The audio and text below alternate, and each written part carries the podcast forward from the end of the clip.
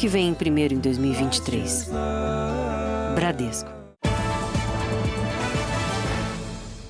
Olá, boa noite. Boa noite. Uma iniciativa do crime organizado tem chamado a atenção das autoridades em bairros das periferias de cidades da Grande São Paulo. Mensagens divulgadas nas redes sociais proíbem a venda e o consumo do chamado lança-perfume caseiro em bailes nas comunidades. Tudo para não prejudicar o negócio do tráfico. Nos fins de semana, as ruas das periferias de cidades da região metropolitana de São Paulo ficam tomadas por jovens em busca de diversão. Os bailes tiram o sossego dos moradores. Nas festas, alguns frequentadores abusam do consumo de álcool e de drogas proibidas. Uma delas tem preocupado os organizadores, que, segundo a polícia, muitas vezes tem ligação com criminosos. A droga é o lança-perfume caseiro, o Loló. O Jornal da Record teve acesso a um comunicado que estaria sendo divulgado pelo crime organizado, proibindo o uso dessa substância nos bailes funks. O motivo seria que os jovens, sob o efeito da droga, estariam arrumando muita confusão e prejudicando os negócios do tráfico. Por ser barata e de fácil acesso, a droga ganhou popularidade nos bailes. Você entra no ritmo da música do baile funk. E quanto mais você usa, mais você quer usar. Ele já vai pra cabeça, já dá aquele twin, sabe? Mas depois também você começa a passar mal. Esse relato foi de uma estudante que acabou viciada foram três anos de consumo excessivo em festas. Ela passou mal várias vezes até conseguir largar a droga. Porque tem gente que entra na, na brisa e não consegue mais sair, né? E não volta ao normal, porque o coração dispara. Tive amigas que perderam a vida assim. O lança-perfume caseiro começou a se espalhar rapidamente pelas periferias em todo o Brasil nos últimos anos. Aqui em São Paulo, há muitos relatos de jovens que perderam a vida pelo consumo da droga. Ela é composta por uma mistura de solventes comuns encontrados na construção civil e tem efeitos devastadores. Existe morte por, por uh, ingestão de, de, de loló? Existe elas em geral acontecem por parada cardiorrespiratória. Isso acontece porque são substâncias fortes, substâncias com efeitos uh, cerebrais muito intensos. Ativista social em São Paulo, Darlan Mendes, já teve um amigo que perdeu a vida pelo consumo dessa droga. Desde 2014, ele luta para conscientizar os moradores das comunidades. Hoje, se eu for pego com 500 litros de lança-perfume, eu vou para uma delegacia, assino um termo circunstanciado, saio pela porta da frente, primeiro do que o policial que conduziu a ocorrência. Crime contra a saúde pública. É vergonhoso.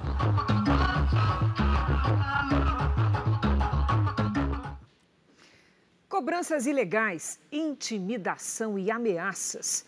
Motoristas de várias partes do país denunciam a ação de flanelinhas nas ruas. A nossa equipe flagrou esses abusos em São Paulo. O homem de colete que conversa com motoristas faz algo que é considerado ilegal pela Prefeitura de Belo Horizonte. Mesmo assim, o flanelinha cobra por uma vaga de estacionamento na rua. De acordo com os moradores, a situação é ainda pior em dias de jogo, porque o bairro fica perto de um estádio de futebol. Dá muita briga, muita confusão entre eles. A ação dos flanelinhas pode ser denunciada na prefeitura, inclusive como tentativa de extorsão se houver ameaça explícita ou velada. Em São Paulo, na região do Parque Birapuera, tem flanelinha por todo lado. Flagrantes gravados pela Record TV mostram o abuso praticado. Este tem até preço fixo. A poucos metros é mais barato e o flanelinha ainda negocia. Quanto você cobra? 15 reais. Eu vou dar uma volta, meu chefe. Com isso, o motorista paga duas vezes para estacionar na rua. O estacionamento rotativo custa na capital paulista R$ 6,08 por hora. Ser obrigado a pagar o estacionamento, né, ou para você deixar o carro na rua, você acaba sendo coagido a pagar o flanelinha para você não ter um problema no seu carro, né? O especialista em segurança pública diz o que fazer nesses casos. Entre em contato com o 90, com o telefone da Polícia Militar, que uma viatura será deslocada até o local e para ser feita a efetiva prisão, porque uh, a aquele flanelinha está cometendo crime de extorsão. A fiscalização existe, ela é feita pela Polícia Militar de Trânsito. São eles que costumam ir atrás dos flanelinhas. Vieram aqui nesse ponto justamente para ver se encontrava algum. Conversei com eles, não podem gravar entrevistas, mas já acionaram a CET. E sabe por quê? Eles detectaram uma irregularidade naquele carro ali. A máscara colocada na placa serve para burlar a fiscalização que faz a leitura por meio de câmeras instaladas nos carros da companhia de trânsito. O dono do veículo voltou como se nada tivesse acontecido. Não pagou pela vaga, mas pode ter que desembolsar um valor muito maior pela multa por estacionamento irregular, 195 reais. Já o Luciano, que faz entregas, fez a coisa certa e pagou pela vaga. Ele não quer ter problemas com a prefeitura nem com os flanelinhas. Se tiver com mercadoria, por exemplo, que eu entrego, ou frete que vou fazer, a hora de voltar, se você não deixar o dinheiro, sabe como é que acontece, né? Daí risca o carro, quebra retrovisor. No Rio de Janeiro, os guardadores de carro usam camiseta e crachá.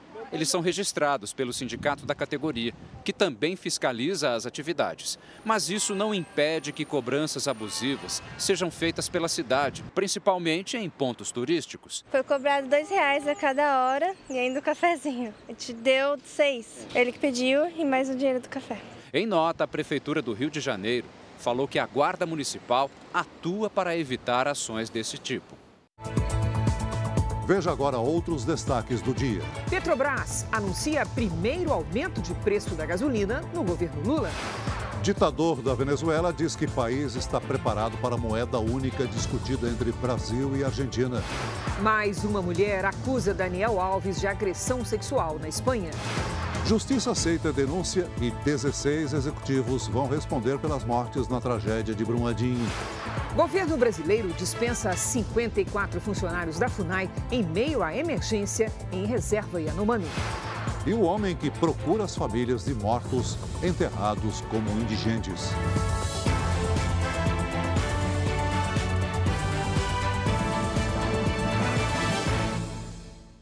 Oferecimento: cartões Bradesco, muito mais benefícios.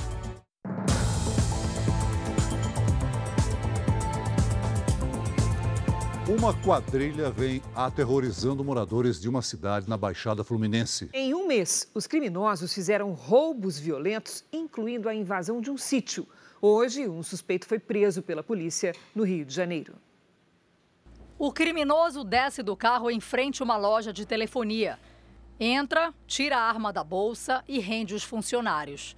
O homem de camisa branca, que também aparece nas imagens, se passava por cliente, mas logo se une ao parceiro.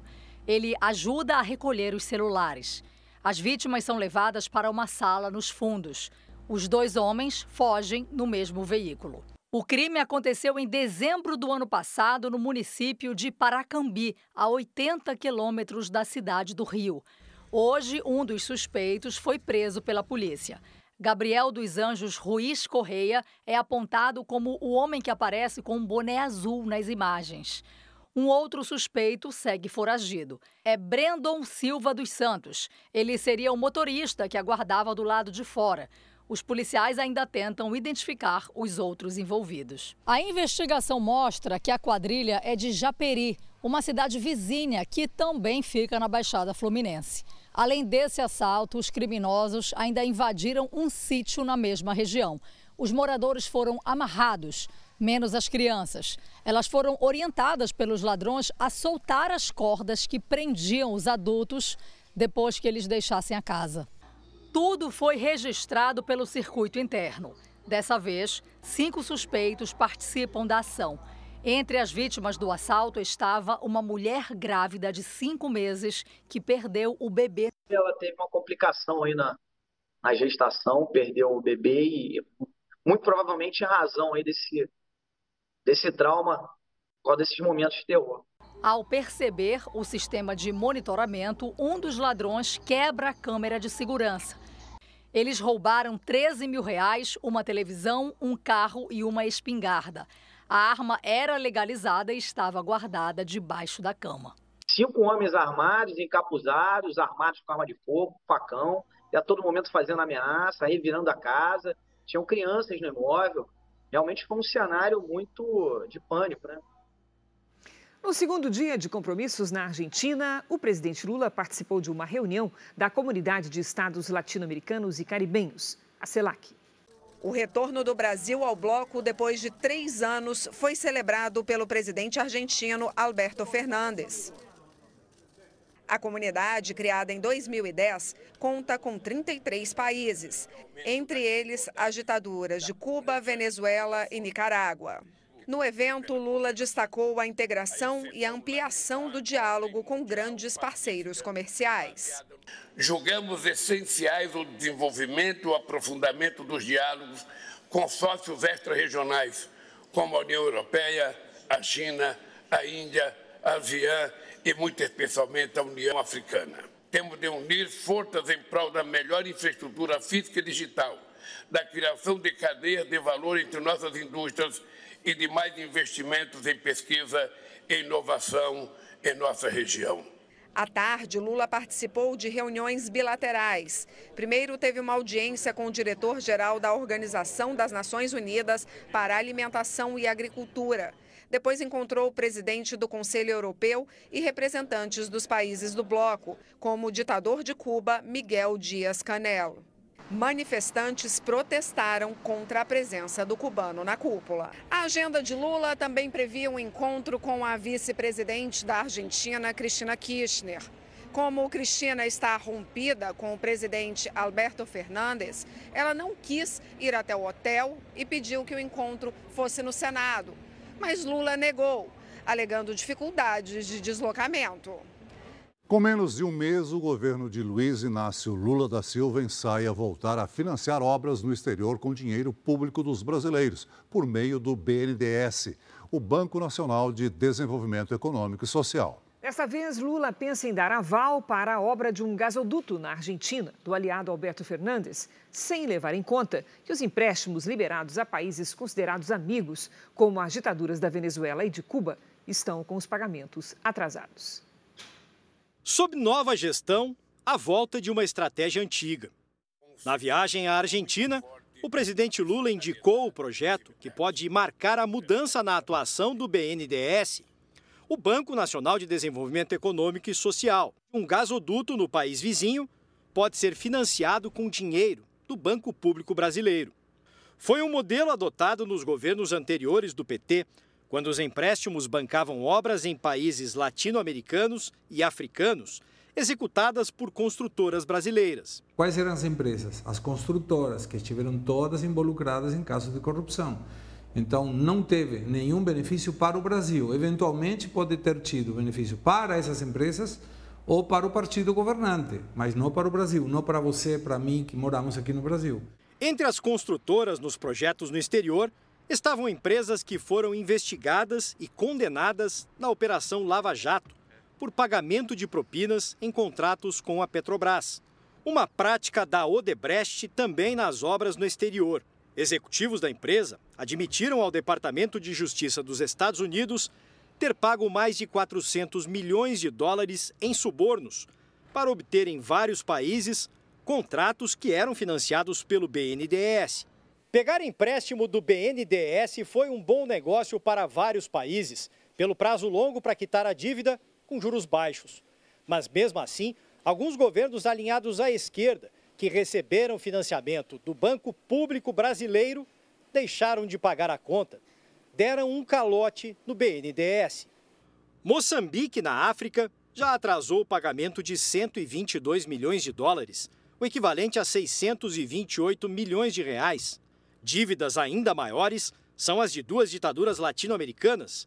A Venezuela já atrasou parcelas que somam 681 milhões de dólares, ou 3 bilhões e 500 milhões de reais. E o valor devido por Cuba chega a 226 milhões de dólares, que equivalem a 1 bilhão e 160 milhões de reais. Retomar esse tipo de empréstimo pode levar a mais prejuízos. A gente sabe qual vai ser a situação da Argentina daqui a dois, três, quatro, cinco anos, quando ela vai ter que provavelmente pagar de volta esses empréstimos? Olha, hoje a inflação deles é 100%. A gente não sabe onde vai parar isso. A gente sabe a instabilidade política que tem. Toda essa situação leva a crer que, de novo, a gente está tentando repetir a mesma coisa. Agora, repetir a mesma coisa que deu errado não parece ser uma alternativa muito boa. Para os analistas, o BNDES deve priorizar investimentos aqui no país. Primeiro vamos focar nas necessidades locais. Quando a gente cita o metrô de Caracas, a pergunta é como não tem a metrô em Belo Horizonte? Tinha em Caracas, bancado pelo BNDES, mas não tinha em Belo Horizonte que poderia ser bancado pelo BNDES com mão de obra brasileira e insumos brasileiros. Esse é o fator fundamental do BNDES. Sempre seguindo uma lógica de mercado, de complementação, não uma lógica política. Gente sabe que a lógica política, infelizmente, leva a desequilíbrios, leva a empréstimos não eficientes, leva a não ter uh, uma taxa de retorno esperada, ou seja, a gente acaba tendo calotes. A lógica do banco tem que ser uma lógica de banco, complementando aonde o privado não chega. Por meio de nota enviada à produção do Jornal da Record, o BNDES disse que não financia projetos no exterior, mas apenas as exportações brasileiras com recursos liberados em reais para o exportador brasileiro. A nota segue dizendo que os países que são destino dessas exportações assumem o pagamento. O ditador venezuelano Nicolás Maduro defendeu a criação de uma moeda única para os países da América Latina e do Caribe. A declaração foi feita um dia após os presidentes de Brasil e Argentina anunciarem o início das conversas para adotar uma moeda entre os dois países. O ditador comemorou a iniciativa durante uma marcha contra bloqueios e sanções econômicas. O presidente Lula da Silva e o presidente Alberto Fernandes anunciaram que van a dar pasos para la creación de una moneda común de Sudamérica. Yo anuncio que Venezuela está preparada y apoyamos la iniciativa de crear una moneda latinoamericana y caribeña. O interesse de Maduro se explica. A nova moeda seria uma alternativa para a ditadura venezuelana driblar sanções econômicas impostas por diversos países, entre eles os Estados Unidos. Especialistas alertam que uma moeda comum seria boa apenas para as economias que têm mais inflação e menos credibilidade internacional, o que não é o caso do Brasil. Veja daqui a pouco. Funcionários da FUNAI são exonerados após o governo federal decretar emergência de saúde no território Yanomami. Pai é preso por espancar e torturar o próprio filho. Justiça aceita a denúncia do Ministério Público Federal e 16 réus devem responder por homicídio pela tragédia em Brumadinho.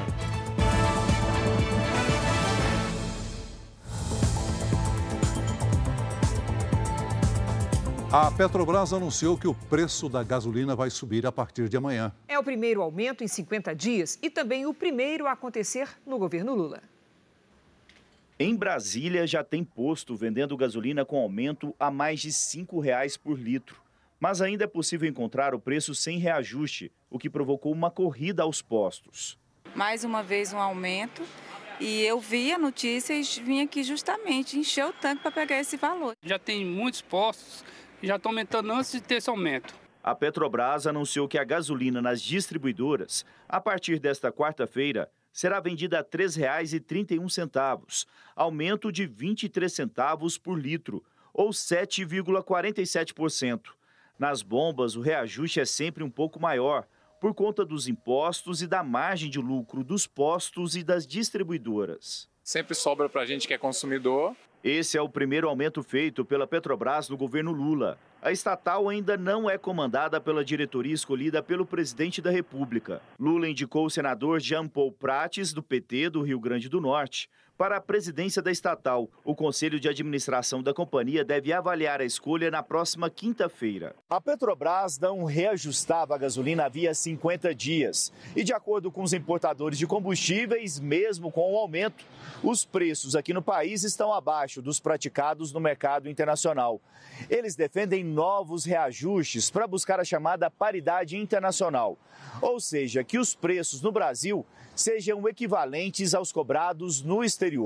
Essa conta faz o preço da gasolina subir quando há aumento no preço do petróleo ou do dólar. A regra usada desde 2016 e pode ser alterada pelo governo Lula, que já defendeu mudanças na política de preços da estatal. Durante o governo Dilma, a empresa sofreu prejuízo bilionário ao manter preços artificiais na tentativa de controlar a inflação.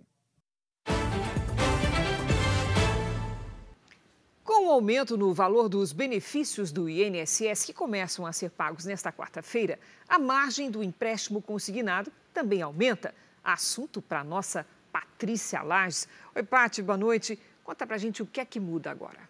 Vamos ver, Cris. Boa noite para você, para o Celso. Boa noite para você de casa. Esse aumento significa a possibilidade de um maior comprometimento da renda. Vamos entender.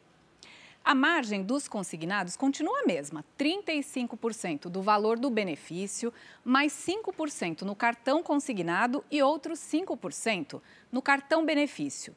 Esse total de 45% é o máximo permitido, mas com o reajuste, o valor do limite em reais ficou maior.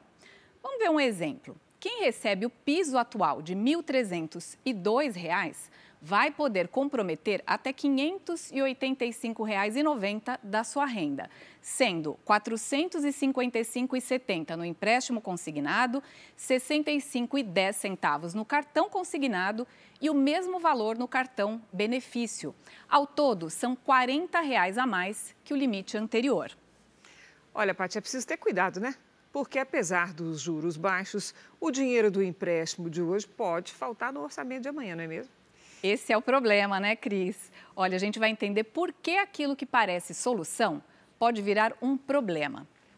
A prévia da inflação, divulgada hoje pelo IBGE, está acima do previsto, ou seja, os preços estão subindo num ritmo mais rápido do que o esperado.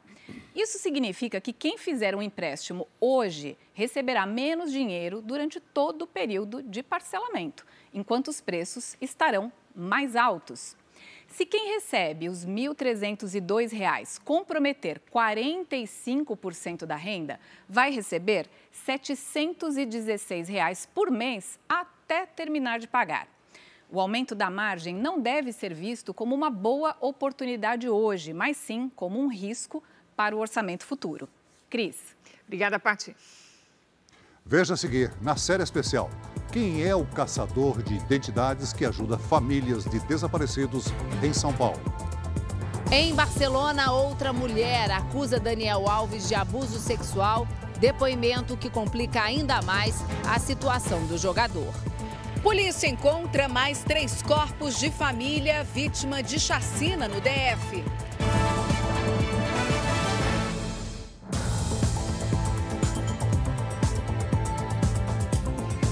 37 mil mulheres denunciaram casos de violência doméstica no ano passado em São Paulo. Para evitar que as ameaças terminem em agressões, um programa da PM acompanha quem conta com medidas protetivas.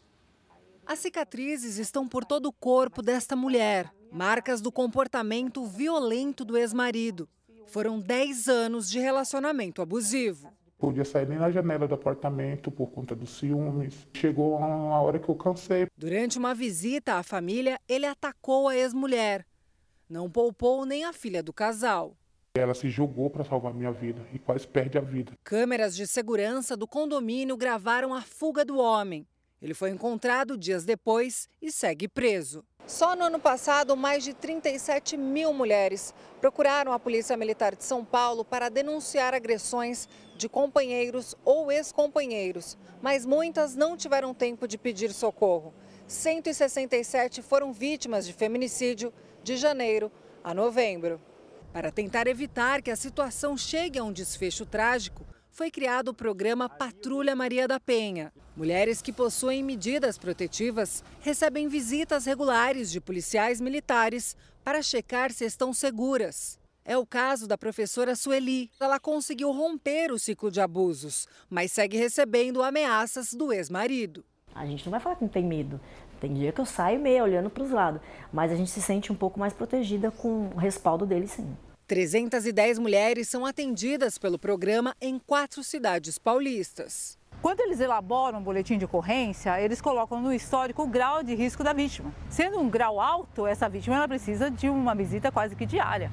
Outra medida implementada é o aplicativo SOS Mulher, que permite que pessoas com medidas protetivas acionem a polícia mais rapidamente. Um esforço para acolher e proteger vítimas de violência doméstica. E agora eu sei que eu posso apertar aquele, aquele botãozinho e que vai chegar. Coisa que, se eu soubesse disso em 2018, eu não tinha voltado a ser agredida tão violentamente como eu fui. Em Santa Catarina, uma grande perseguição aconteceu depois que uma quadrilha invadiu uma farmácia para roubar um cofre. O som dos tiros assustou os moradores de Blumenau, no Vale do Itajaí. Os criminosos estavam fugindo após roubarem uma farmácia na região central da cidade. Duas pessoas armadas entraram pelos fundos do estabelecimento e renderam todos os funcionários, pedindo que entregassem o cofre. As imagens registradas pelas câmeras de segurança mostram o momento em que as pessoas tiveram que ficar de joelhos. Um terceiro criminoso roubou objetos dos clientes, como carteiras, relógios e celulares. Os reféns foram obrigados a levar o cofre até o carro dos assaltantes. Esse outro vídeo mostra os criminosos em fuga, passando um sinal vermelho e batendo em um veículo. Após o acidente, os criminosos enfrentaram a polícia. Um deles estava armado com um rifle. Três suspeitos foram presos. Todos já tinham passagens por roubo e tráfico no estado do Pará. Os policiais acreditam que um quarto homem pode ter participado do crime. Realizaram esse roubo assim em cima da hora, nada muito planejado, e, e que tinha o objetivo de subtrair dinheiros, dinheiro para re, retornar ao estado de origem. Com a prisão, todo o material roubado na farmácia foi recuperado, inclusive o cofre. Um homem foi preso suspeito de torturar e bater no próprio filho de 5 anos. No início do mês, a criança precisou de atendimento médico por causa dos ferimentos. Testemunhas dizem que o pai demonstrou agressividade com o menino, mesmo na frente dos profissionais de saúde. O vídeo foi feito durante o atendimento médico do menino em um posto de saúde em São Gonçalo, na região metropolitana do Rio. O homem que aparece nas imagens é José Lucas Dias Barreto, pai da criança. Ele tem quantos anos? É danado ele? O menino deu entrada na unidade com uma fratura no ombro e ferimentos pelo corpo. O que, que, foi isso aí? Caiu? Como foi? Brincando de luta. De luta? É. Com quem? Hum? Com quem? O pai foi preso ontem, duas semanas depois da criança ter sido atendida no posto de saúde. Ele estava escondido em uma comunidade em Niterói. A gravação e os depoimentos dos enfermeiros que atenderam a criança foram fundamentais para que a polícia chegasse ao possível agressor. Eles disseram que, mesmo na unidade de saúde, em frente aos profissionais, o pai teria ameaçado e agredido o filho segundos antes do menino entrar na sala de cirurgia. Falou para a criança: você vai ver só quando você voltar, fazendo sinal de degola para a criança e ainda dando um tapa na cabeça da criança. Durante a cirurgia, os médicos descobriram mais sinais de violência. O menino tinha hematomas pelo corpo e marcas parecidas com queimaduras de cigarro nas pernas, como mostra a denúncia do Ministério Público do Rio. O pai nega as agressões. José Lucas já tem passagens pela polícia por lesão corporal, constrangimento ilegal e ameaça. Agora deve responder por tortura qualificada. A polícia também quer ouvir os vizinhos dele e a mãe da criança, que não tem a guarda do filho. O menino vai passar por exame de corpo de delito. Ele foi acolhido por uma família com intermédio do Conselho Tutelar e deve ser ouvido com acompanhamento de psicólogos. Uma menina de 7 anos morreu atingida por uma árvore que caiu em um parque de Campinas, no interior de São Paulo. Uma mulher também ficou ferida e foi levada para um hospital. O estado de saúde dela é grave. Nove suspeitos de aplicar o chamado golpe do falso empréstimo foram presos em São Gonçalo, na região metropolitana do Rio de Janeiro. Foram apreendidos equipamentos e anotações do grupo. As vítimas eram idosos atraídos por ofertas de empréstimos com juros baixos. Eles eram enganados e, além de não receber o dinheiro, ainda ficavam com a dívida. Foi preso em flagrante em Salvador o médico Iron Nepomuceno, de 30 anos. Ele guardava em casa drogas sintéticas e pornografia infantil. Em depoimento, o suspeito confessou que compartilhava as imagens pela internet. Nós não conseguimos contato com a defesa do médico. O caso da chacina no Distrito Federal é cercado de mistério. Hoje, a polícia encontrou três corpos em uma cisterna. Um deles é do marido da cabeleireira Elisamar da Silva. Mais de uma semana após o desaparecimento de toda uma família no Distrito Federal, três corpos foram encontrados dentro dessa cisterna. O local fica ao lado de uma casa abandonada na área rural de Planaltina e a cinco quilômetros do cativeiro onde as vítimas foram mantidas reféns. A polícia conseguiu achar os corpos depois que um dos suspeitos presos passou a informação. Ao todo, 10 pessoas da mesma família morreram. No dia 13 de janeiro, quatro corpos carbonizados foram encontrados em Cristalina, Goiás. No dia seguinte, dois corpos também queimados foram encontrados em Unai, Minas Gerais. No dia 18, um corpo foi encontrado no cativeiro e hoje, mais três corpos encontrados em Planaltina. Dois deles foram identificados, sendo de Tiago, marido de Elisamar da Silva, e da madrasta dele, Cláudia Regina.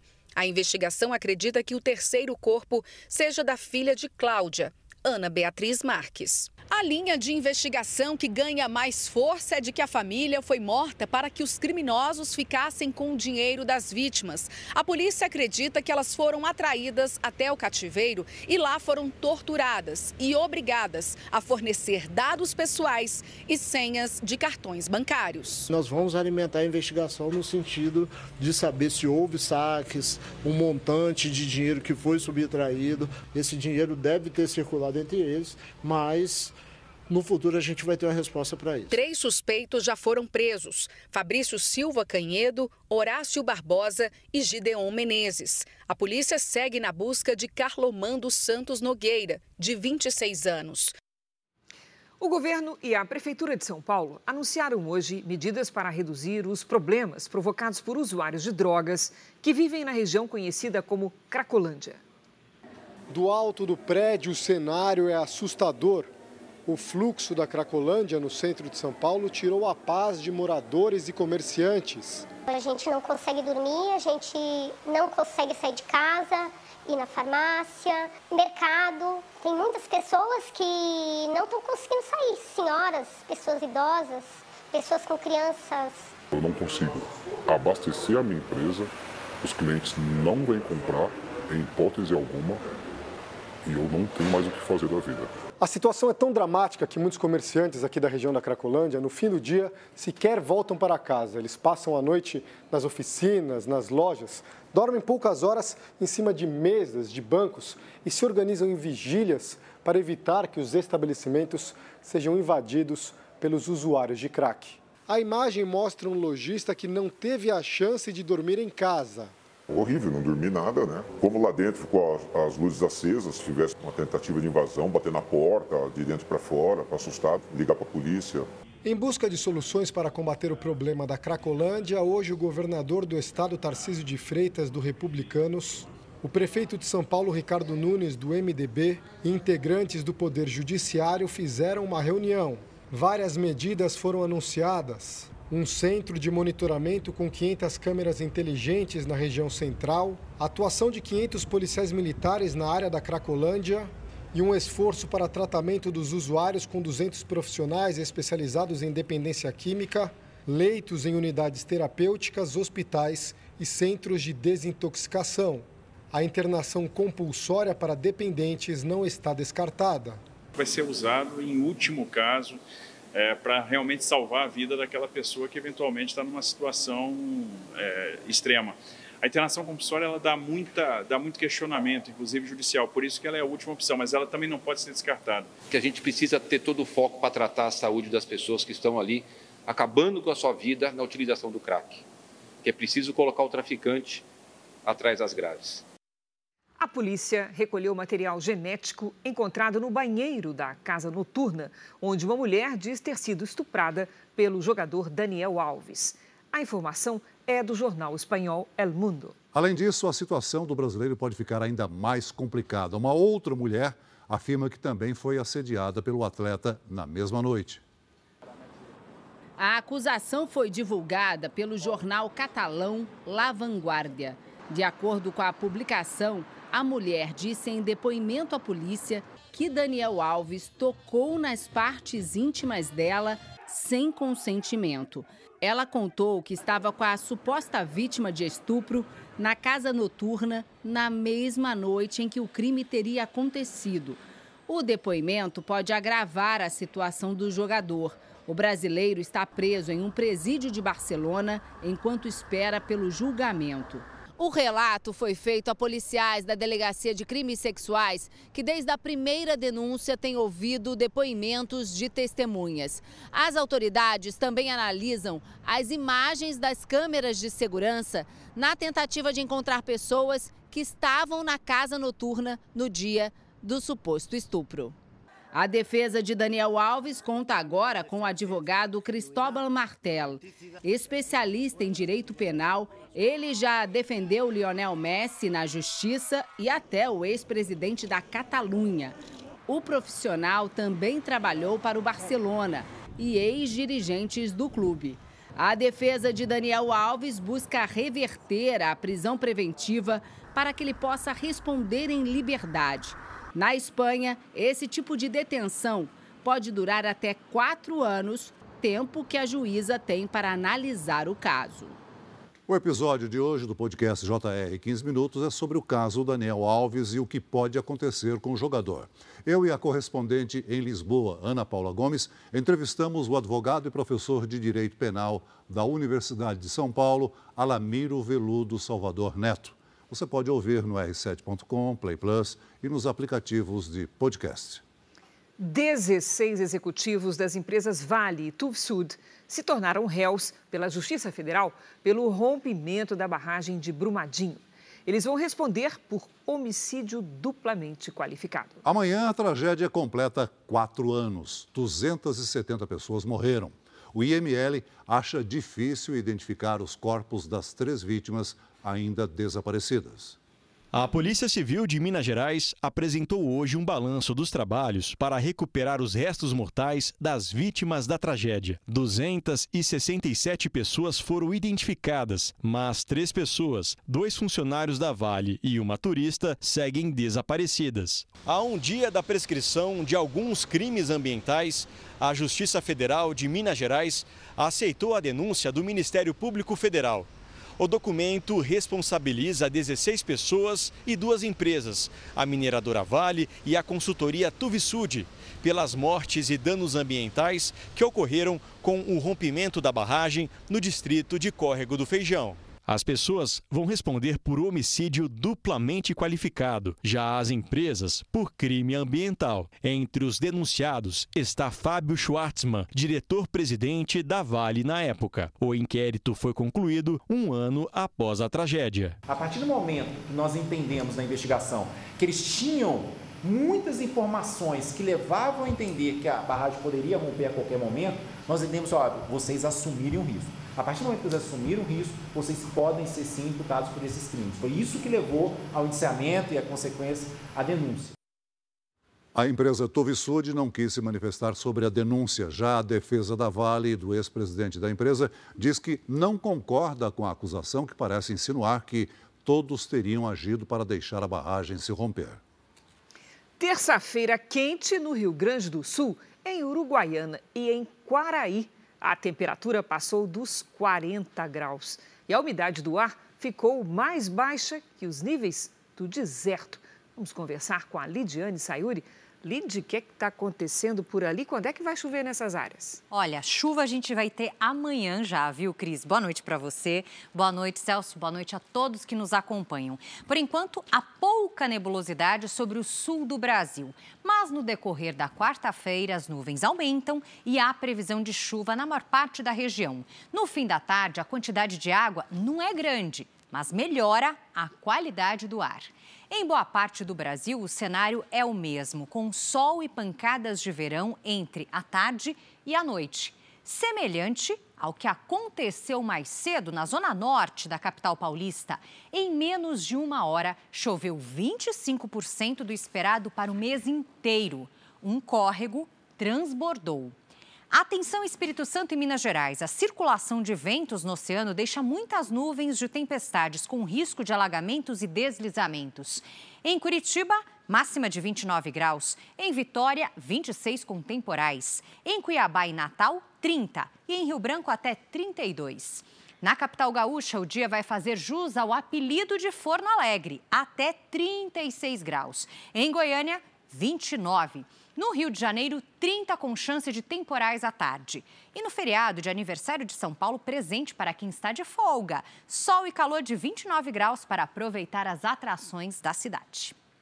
Tempo delivery. A Esther e a vovó Risete querem saber a previsão para Belém, Pará. Opa, vamos lá. Esther e Risete, em Belém, previsão de tempo abafado e chuva forte sobre alguns bairros da cidade. Quarta e quinta com máxima de 32 graus. Na sexta, até 31. Faça como elas e peça também tempo delivery. Basta usar a hashtag você no JR pelas redes sociais. Cris Celso. Valeu, Lidi. Até amanhã, Lidi. É. 54 funcionários da FUNAI foram dispensados após o governo federal decretar emergência de saúde no território Yanomami. Segundo o Ministério da Saúde, mais de mil indígenas foram resgatados nos últimos dias em razão de problemas graves, principalmente desnutrição. O governo federal analisa contratos da gestão passada sobre os povos indígenas. Hoje, a Força Aérea Brasileira distribuiu comida e medicamentos na região de Surucucu, em Roraima, onde está localizado o território Yanomami. De uma só vez, uma das aeronaves lançou duas toneladas de remédios.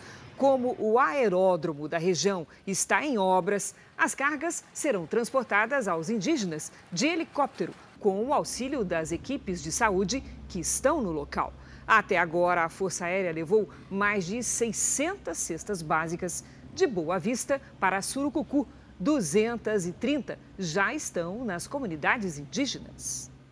A Advocacia Geral da União pediu à Justiça Federal o bloqueio de bens de mais 40 pessoas presas em flagrante durante os ataques às sedes dos três poderes em 8 de janeiro. Os acusados teriam participado ativamente dos ataques. A AGU pediu à Justiça o bloqueio de imóveis, veículos, valores em contas bancárias e outros bens dos 40 acusados.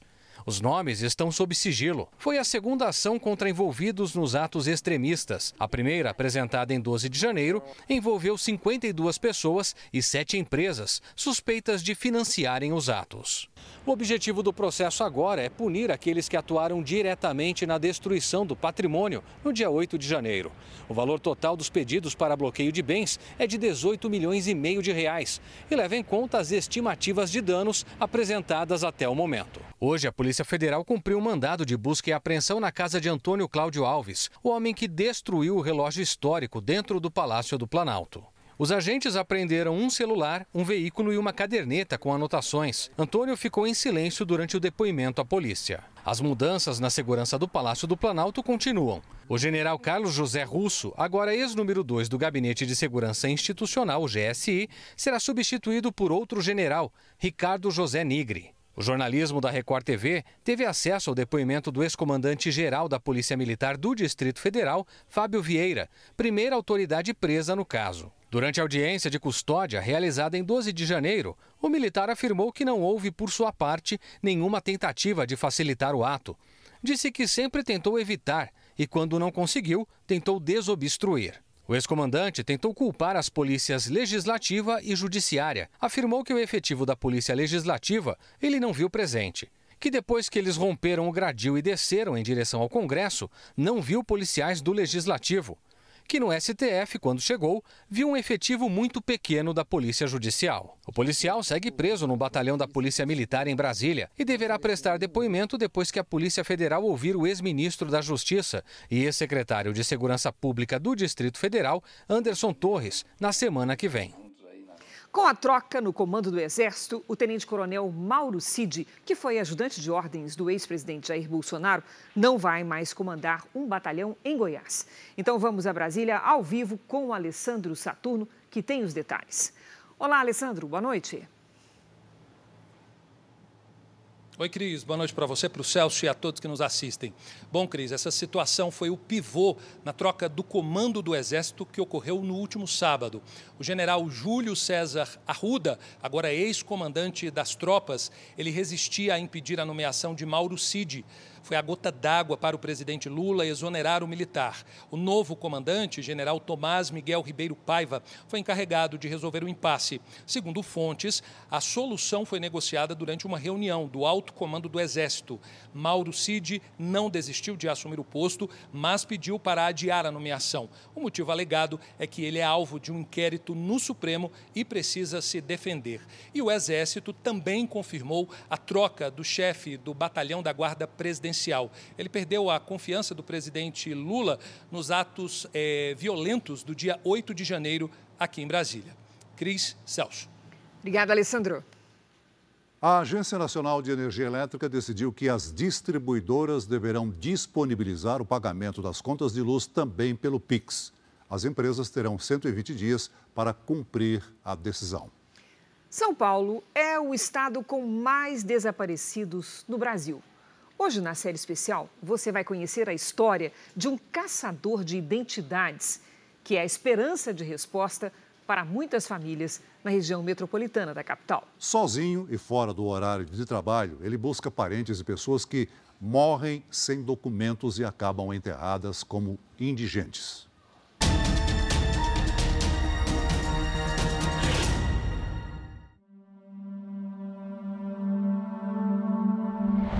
Cada lápide sem nome e sem data esconde uma história.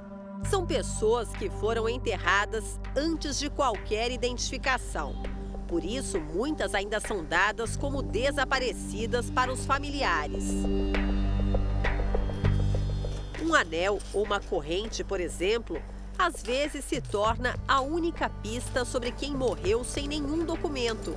Peças de um quebra-cabeça nas mãos de Marcolino. Aí eu coleto, eu, eu colho todos os dados dele, que é uma, é, que é uma tatuagem, que é um, é, um objeto, para identificação quando chegar o familiar dele aqui no, no ML. Ele é oficial administrativo do Instituto Médico Legal de Guarulhos, na Grande São Paulo. Cuida da papelada do lugar. Mas o papel dele na sociedade vai muito além do crachá. Marcolino virou um caçador de identidades. Eu tento uma técnica que eu chamo de papel em branco.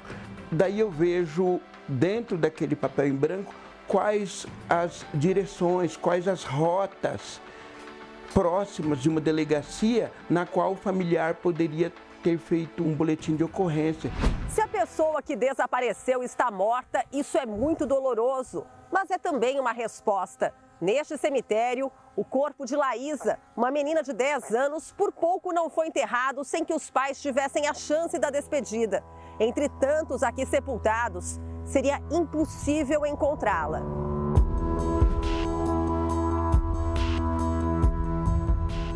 Oi, tia Sara. O jeito amoroso de Laísa continua vivo na memória do pai dela.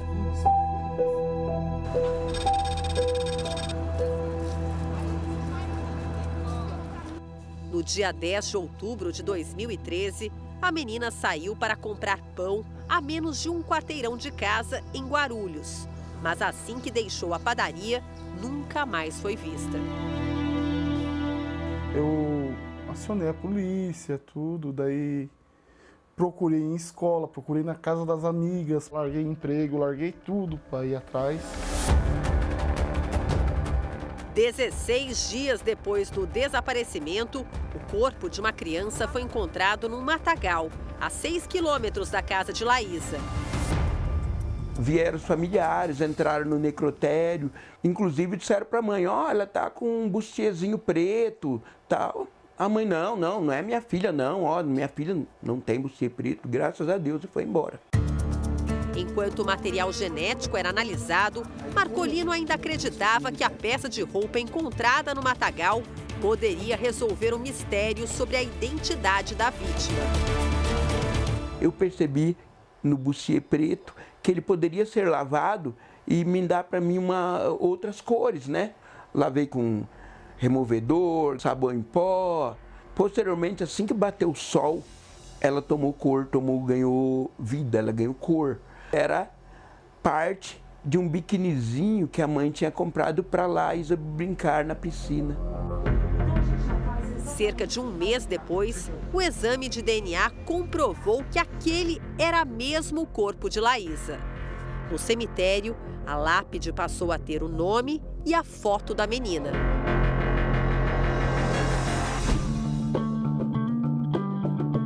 Os exames de DNA são muito importantes na descoberta de desaparecidos. De cada 10 brasileiros identificados com a ajuda do Banco de Perfis Genéticos, quatro são do Rio Grande do Sul.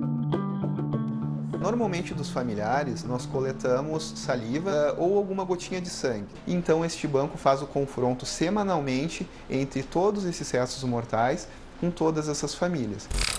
Aqui no estado de São Paulo, quase 1.600 pessoas desaparecem em média todos os meses. Além dos crimes, tem os acidentes. Um deles aconteceu na rodovia Presidente Dutra, uma das mais movimentadas do país. Um idoso sem documentos e possivelmente desnorteado foi atropelado. O problema é que ninguém sabia que aquele homem havia morrido a 36 quilômetros de casa.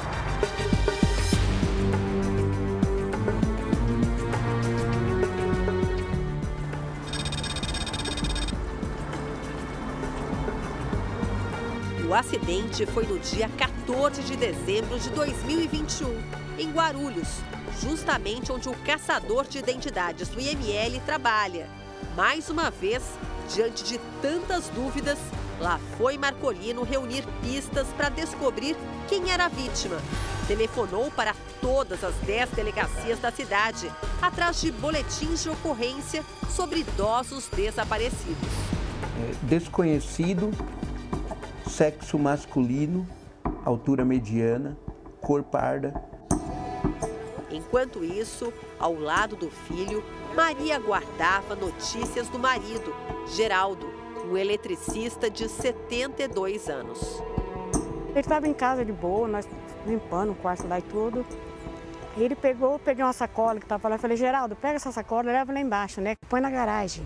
E até o dia de hoje a gente não sabe para onde que foi. A queixa sobre o desaparecimento dele foi registrada numa delegacia perto de casa, em Osasco. 17 dias depois do atropelamento, saiu o resultado das impressões digitais. O corpo era de Geraldo. Com o nome completo, Marcolino encontrou os familiares. Me deu um alívio e na mesma hora me deu angústia. A parte do alívio é que eu vou conseguir fazer o enterro e triste por causa que eu, do jeito que aconteceu. O esforço de Marcolino fez com que no cemitério a lápide não ficasse como tantas ao redor, em branco, sem a chance sequer de uma homenagem. Ele continuou com esse trabalho, para que nem só, nem só a vida do Geraldo, né, mas de outros também que ele já fez, né? Só de ver aqui, sabendo que ele está aqui. Ele está no coração da gente.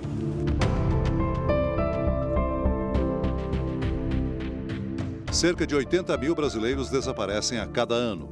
Larissa Isabel Reimer é mais um deles. Se você viu essa pessoa, ligue para o Disque 181. Essa edição termina aqui. À meia-noite e meia tem mais Jornal da Record. Fique agora com a novela Jesus. E logo depois de Amor Sem Igual tem A Lei e o Crime. Boa noite A gente se vê amanhã. Boa noite.